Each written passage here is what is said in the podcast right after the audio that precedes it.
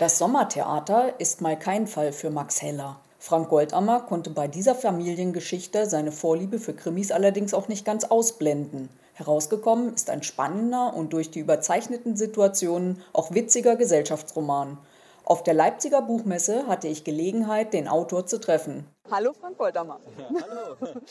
Also Großes Sommertheater ist ja jetzt der neueste Roman und er ist ein komplett anderer Krimi als das, was wir von Max Heller gewohnt sind. Wirst du dieses, dieses Genre noch, noch weiterverfolgen? Äh, Das liegt gar nicht so sehr an mir, sondern an den Lesern. Also wenn viele Leser äh, das Buch toll finden und gern noch mehr davon möchten, bin ich sofort, kann ich mich hinsetzen, kann sofort losgehen. Ja. Aber es ist natürlich jetzt ein bisschen davon abhängig, wie sich das jetzt weiterentwickelt. Äh, hat natürlich nicht, nicht diesen großen Vorlauf wie der Max Heller jetzt. Der hatte ja jetzt lange genug Zeit, sich zu etablieren und viele Buchhändler und Leser mussten sich ja erstmal an den Gedanken gewöhnen, dass da vielleicht noch was anderes kommen kann. Aber ähm, ich bin ganz optimistisch. Also wenn ich könnte, ich würde es sofort wieder machen. Ja. Fein, das ist hoffnungsvoll. Also, trotz der Krimi-Elemente, die in diesem ja, Roman mit drin Ja. sind, ist es ja kein klassischer Whodunit, ne? sondern es spielt mehr eine Menge politische Vergangenheit mit rein, aus der, also wo Deutschland noch geteilt war. Ja. Dann ähm, hättest du diesen Roman auch schon 20 Jahre vorher veröffentlichen wollen. Ach, nee, vielleicht nicht unbedingt. Vor allen Dingen, wär der, der, der würde ja einiges an Inhalt fehlen. Also viele Motivationen der Protagonisten, die sind ja jetzt der, der heutigen Zeit auch entsprungen. Also die entsprechen ja dem politischen Zeitgeist, der jetzt gerade so vorherrscht. Der hätte vielleicht auch vor 20 Jahren noch gar nicht so funktioniert. Aber vor 20 Jahren hätte ich vermutlich auch gar nicht daran gedacht, sowas zu schreiben. Ja? Also man muss auch ein gewisses Alter erst erreicht haben und, und so einen gewissen Lebenszynismus sich angeeignet haben, um dann auch so ein bisschen schwarzen Humor schreiben zu können. Ja. Okay, und die Handlung, die passt ja auch total gut eben in diese humorvolle, so als Unterhaltungsfilm Ja. konnte ich mir das gut vorstellen. Allerdings sind die Lebensläufe nicht an den Haaren herbeigezogen, sondern die könnten ja exakt so gewesen sein. Ne? Ähm, wie ist diese Idee dazu entstanden? Also wie jetzt genau die Idee entstanden ist, dass jetzt dieser Roman entsteht, ähm, äh, weiß ich nicht so genau. Das ist eher, ähm, meine Lektorin hatte mich mal für eine Anthologie nach einer Kurzgeschichte angefragt. Einfach nach was Amüsanten, was Lustigem, so ein, äh, so ein gute Laune-Roman. Und da hatte ich mich hingesetzt, habe das geschrieben und wir mussten dann aber feststellen, dass das für eine Kurzgeschichte zu lang geworden ist. Und dann habe ich irgendwann mal gesagt, warum nicht mal einen Roman draus machen. Ähm, die Ostsee war mir so ein kleiner, eine kleine Herzensangelegenheit, weil ich halt ein absoluter Ostsee-Fan bin. Deswegen wollte ich das dort ansetzen und ähm, alles andere hat sich einfach so ein bisschen ergeben. Also kann gar nicht, äh, diesen Moment jetzt kann ich gar nicht definieren, an dem das jetzt sozusagen entstanden wäre. Ah, okay. Und du warst 14 Jahre, als damals die Mauer gefallen ist. Genau, ne? so ungefähr, ja. Genau. Gab das einen Anstoß, dass du dich mit der Zeit der Teilung, so wie Josef sie darstellt, halt Mhm. intensiver beschäftigt hast? Na, der, ja, also im Prinzip äh, ähm, diese ganze, dieses ganze geschichtliche Interesse ist ja jetzt äh, durch die Max Heller-Reihe auch bei mir entstanden. Also ich habe damals angefangen, mich mit der Historie von Dresden zu beschäftigen, äh, mit der äh, direkten Kriegszeit und Nachkriegszeit. Und aus dieser Recherche danach entspringt immer viel mehr Material, als man eigentlich braucht. Und ähm, in Gedanken wird immer alles weitergesponnen. Und ich habe jetzt, äh, dadurch sind im, in meinem, im Prinzip noch mehr Projekte in meinem Kopf entstanden, auch au- außer dieser, als dieser Roman. Ich werde auch später noch andere Projekte haben, die sich auch noch mit der Wendezeit richtig noch beschäftigen und so. Aber ich habe das natürlich schon genutzt, um da so einen kleinen Abriss auch durch die ganze Geschichte einfach mal durchzuziehen, wie das, ne? Es wird alles mal kurz angesprochen, ähm, die Weltwirtschaftskrise, die Nazis, der, ähm, der Krieg, äh, die Sowjets, die Teilung. Ja, also ich habe das also genutzt, da alles nochmal richtig durch die Mangel zu drehen, ja. Okay, und du belastest ja deine Charaktere auch mit jeder Menge Ballast. Ne? Ja. Und jeder scheint Dreck am Stecken zu haben. Ja, macht es dir Spaß, diese Figuren so zu kreieren? Oder haben sie eventuell sogar Vorbilder? Ja, richtige Vorbilder nicht. Ähm, das ist einfach so, dass in jeder Figur steckt auch ein bisschen was von mir mit drin, logischerweise. Ähm, ja, jeder hat ja so seine Wehwehchen und seine Belange oder seine Komplexe. Der eine mehr, der andere weniger und so. Und es ist eigentlich ganz gut auf die ganzen Figuren da alles verteilt.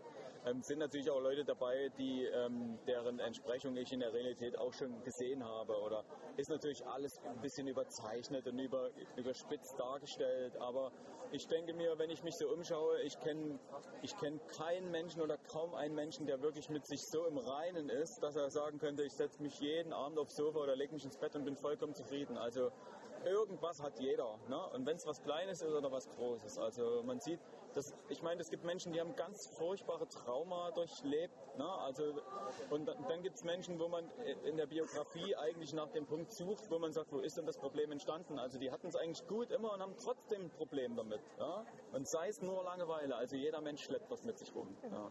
Und der, der Vater mit seinen drei Söhnen, der kam mir ganz oft vor wie so ein Löwenrudel halt. Und jetzt der, der Patriarch muss abtreten. Ja. Die Schwäche des Älteren halt so, die kommt so deutlich heraus, dass die, jeder der drei Jüngeren möchte eigentlich das größte Stück vom Kuchen haben. Ne? Ja. Ist das deiner Meinung nach der Selbsterhaltungstrieb oder ist das die pure Gier? Ja, die sind ja alle ein bisschen dadurch motiviert. Also die buhlen ja nicht nur um das Erbe, sondern irgendwie buhlen sie ja auch um, noch, um die Gunst des Alten. Ja? Also das ist auch, ähm, wahrscheinlich leiden sie alle unter Minderwertigkeitskomplexen, die sie versuchen irgendwie zu kompensieren. Ja? Also wenn man sich da ein bisschen reinliest in die Charaktere, jeder versucht was darzustellen, was er letztendlich gar nicht ist. Ne? So wie der CDU-Senator aus Berlin, der Erwin, im Prinzip schon längst mit sich hadert und am liebsten alles an den Nagel hängen würde. Ne? Und, der, und der Harald da etwas darstellt, was er am Ende gar nicht ist. Ja? So. Der, der Einzige, der eigentlich, und das ist ja der Witz an der Sache, der eigentlich wirklich konsequent ist, das ist ausgerechnet der arbeitslose Uwe, der seinen ganzen Ehrgeiz alles daran setzt, nicht arbeiten gehen zu müssen. Ja? Und das ist doch auch mal eine gute Maßgabe fürs Leben, oder? Und was wäre denn für dich ein unbedingtes Tabu, also worüber du nicht schreiben würdest? Nee, worüber ich nicht schreiben würde, gibt es kein Tabu. Es kommt ganz darauf an, äh, wie man das gestaltet. Also ähm, man sieht ja hier, der, die ganze Messe ist ja voll mit Büchern über alles Mögliche. Ne? Also da wird, ich sage jetzt die schrecklichsten Themen von Kindesmissbrauch bis Kannibalismus oder was weiß ich, also oder, oder Gotteslästerung, ich bin da ganz äh, tabufrei. Man muss halt nur versuchen, das so hinzukriegen, dass kein Schund betrieben wird. Ne? Mhm. In deinem Buch sind ja sogar die Kleinsten irgendwie skrupellos gewaltbereit. Die kindliche Unschuld trifft hier auf diabolische Verschlagenheiten. Glaubst du, Rocco hat mit diesen Zügen einmal ein einfaches Leben? Ja, weiß man nicht. Ne? Also es gibt ja Leute, die werden dann ganz, ganz erfolgreich im Leben. Ne? Das sind die schlimmsten Halunken gewesen in seiner Kindheit. Aber man sieht ja auch bei dem Rocco, der weiß sich natürlich noch nicht so gut auszudrücken. Der hat ja eigentlich auch nur Komplexe. Der will seiner Mutti auf eine gewisse Art und Weise auch richtig machen und isst die ganze Schokolade, die sie ihm ins Maul stoppt, obwohl er sie gar nicht will. Ja? Das ist ja eigentlich der Witz an der Sache. Ja? Aber ja, ob er mal ein gutes Leben führt, das kann man heute sogar Früher hätte man gesagt, du wirst noch mal im Knast landen, aber heutzutage, glaube ich, kann man das gar nicht wissen. Ja? Vielleicht wird er mal, keine Ahnung, Präsident der USA. ja, und kommen wir jetzt mal zu dir. Wie bindest du denn das Schreiben in deinen Alltag ein? Na, noch ist es so, dass ich arbeiten bin als Maler und Lackierermeister. Ähm, ich bin äh, teilweise noch auf der Baustelle, teilweise administrativ unterwegs. Ähm, ich arbeite auch nicht mehr ganz voll. Also wenn ich jetzt wie diese Woche, da bin ich ausgeklinkt halt. Ähm, ich bin dann aber, äh, ich komme abends heim, meine, meine Kinder werden versorgt, so wie sich das halt, was man eben so machen muss, von Hausaufgaben bis, ich meine, die sind ja auch selbstständig und spielen und machen ihren Kram. Und dann, äh, wenn die irgendwann im Bett sind, ab um 9, 21 Uhr, jetzt wird es meistens immer ein bisschen später, also bis ich wirklich anfange mit Schreiben, ist es meist 22 Uhr und dann sitze ich bis in der Nacht um 1. Du musst den nächsten Tag ja wieder arbeiten gehen. Ja, aber ich habe jetzt festgestellt, ähm, ich will das gar nicht irgendwie herausstellen. Erstens will ich das ja und zweitens, wenn ich ins Bett gehe, stelle ich fest, ich brauche gar nicht eher ins Bett gehen, weil ich schlafe nicht ein. Also ich, ich reicht, wenn ich um eins ins Bett gehe, das reicht aus. Ich würde natürlich gern, das sage ich noch dazu, wenn ich könnte und nicht mehr arbeiten gehe, vielleicht irgendwann, schreibe ich natürlich lieber am Vormittag. Das ist mir dann lieber, als äh, mir immer so die Nacht ins Ohr zu schlagen. Ja. ja. Und gibt es noch eine Geschichte, die du unbedingt schreiben möchtest? Ja, viele. Und es entstehen immer neue. Also das Problem ist mir, beim, beim Nachdenken fällt mir immer wieder was Neues ein und das fängt dann immer regelrecht an zu brennen. Und ich rufe dann immer meine Lektorin an, ich sage, du, ich habe eine neue Idee. Und dann sagt sie schon immer, Mensch, mach doch erstmal. Aber ich mache immer eins zu Ende und ich habe bloß eben immer diesen Drang, gleich das nächste anzupacken. Ja. Und wann hast du eigentlich mit dem Schreiben begonnen? Das ist schon lange her. Also ich mache das jetzt schon seit über 20 Jahren. Also ich bin ja für viele so eine Art Newcomer immer noch, aber eigentlich stimmt es nicht, weil ich, also ich schreibe seitdem ich Anfang 20, 22, also die Hälfte meines Lebens jetzt. Ne? und ähm, habe ja lange, lange Zeit äh, erst gar nichts verlegt, dann später selbst verlegt, dann bei einem kleinen Verlag, bei einem mittleren Verlag und dann bin ich jetzt, also man kann sagen, dieser, der Weg vom, vom, vom Nullpunkt bis erste Mal Bestsellerliste hat, sagen wir mal, 18 Jahre gebraucht mindestens. Ja? Also ich habe da wirklich jede einzelne Etappe mitgenommen und es ist auch jetzt immer noch so. Also es geht noch nichts von allein, man muss immer hinterher sein und immer ähm, Werbung machen und immer auch ein bisschen drücken. So, also am Schreiben liegt es nicht, sondern es liegt daran, ähm, dass man sich auch erstmal durchsetzen muss. Ja. Ja. Und so gerade eben Teilung Deutschland, Nachkriegszeit, das ist ja nun nicht gerade das Thema, was die Leute jetzt sofort in der Buchhandlung zum Kauf animiert. Ne, man muss die Leute immer erstmal ein bisschen dazu bringen. Aber meine Erfahrung ist eben diejenige, dass äh, wenn erstmal jemand angefangen hat, in meine Reihe reinzutauchen, in diese Max Heller Reihe, ähm, dann bleiben also fast alle eigentlich dabei, genau. Und ich hoffe natürlich, dass das große Sommertheater auf dieselbe Resonanz dann irgendwann mal stößt, ja. Ja, und darfst du denn schon über neue Projekte reden? Ach ja, also der nächste Max Heller kommt ja auf jeden Fall. Wir sind uns leider wegen dem Titel noch nicht ganz sicher. Der erscheint jetzt im Herbst. Der wird dann, äh, der spielt dann im Juni 53, also zu Zeiten des Volksaufstandes in der DDR. Ähm, ich habe jetzt ein neues äh, Romanprojekt schon abgeliefert. Ähm, das wird vermutlich, sage ich aber jetzt wirklich unter Vorbehalt, im nächstes Frühjahr erscheinen, also im Frühjahrsprogramm. Auch DDR-historisch, fängt aber ein bisschen später an. Und das ist ein Roman, der auf drei zeitlichen Ebenen spielt, in den, äh, 1973, äh, zur Wendezeit und in der Gegenwart. Und da geht es unter anderem auch um Zwangsadoption und diesen angeblichen, sage ich gleich, angeblichen Kindesdiebstahl in der DDR vom ja. Staat angeblich betrieben wurde. Hört sich interessant ja, an. Hört sich interessant an.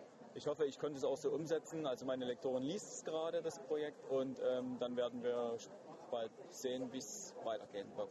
Und ansonsten, äh, ich habe morgen einen großen Termin äh, mit meiner Programmchefin, mit meiner Lektorin.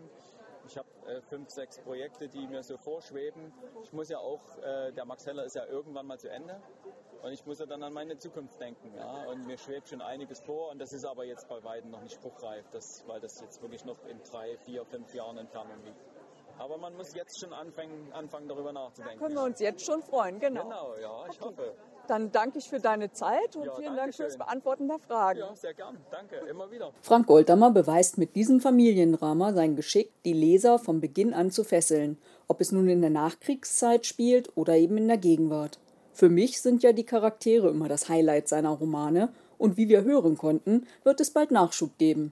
Die Rezension zu Großes Sommertheater lest ihr auf meinem Blog https fraugoetheliest.wordpress.com.